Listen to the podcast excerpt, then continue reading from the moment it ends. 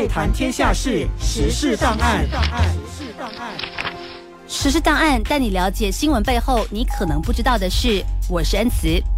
近期，英国伯明翰行政机构市政委员会在官方网站发布声明，宣称由于面对累计不断的巨额债务和高达八千七百万英镑的财务缺口，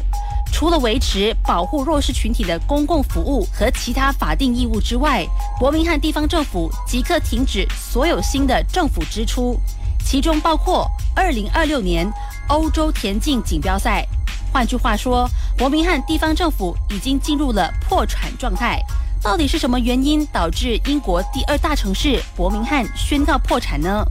早在二零一二年，英国最高法院裁定伯明翰市政委员会有同工不同酬的做法，属于对过百名女性员工的歧视。这些女员工承担了传统上由男性承担的工作职责，却没有获得对应的酬劳。因此，法院判决伯明翰政府必须要支付十一亿英镑作为赔偿金，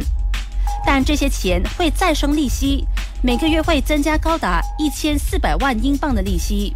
虽然伯明翰地方政府已经根据裁决支付了十一亿英镑，但因为利息，至今大约还有七点六亿英镑的赔款还没有解决。除了赔款之外，伯明翰还面对大环境的挑战。在疫情期间，由于医疗照护需求提高，支出增长之后，虽然疫情恢复正常，但由于俄乌战争的出现，造成了当地能源价格的飙升。全球大部分的地区都面临着通货膨胀的问题，其中在 G7 国家当中，英国最为严重，它的食品通膨率高达百分之十四点九。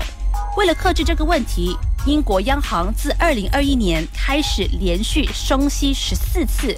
但这也连带让债务成长速度上升。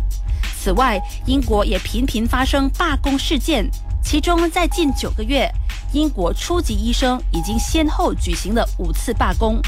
不仅如此，在今年七月初，英国全国教育联盟工会的老师举行了第六次的罢工，抗议通膨高企，要求调整薪资。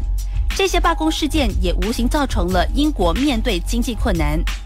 尽管伯明翰地方政府的财务压力主要来自于赔偿债务，但在通膨高企之下，受累于医疗成本以及调涨薪资的压力。伯明翰地方政府也并不是第一个遭遇到破产的地方政府。其实，在英国多个地方都面临着严重的财务问题。根据由英国四十七个地方政府组成的团体。Sigoma 透露，未来的两年内，在英国最贫困的地区，至少有二十六个地方政府面临破产的风险。地方智库执行长指出，英国中央政府让地方政府过着只能糊口的日子太久了。如果制度不再改变，将来恐怕除了伯明翰，还会有陆续的地方政府宣告破产。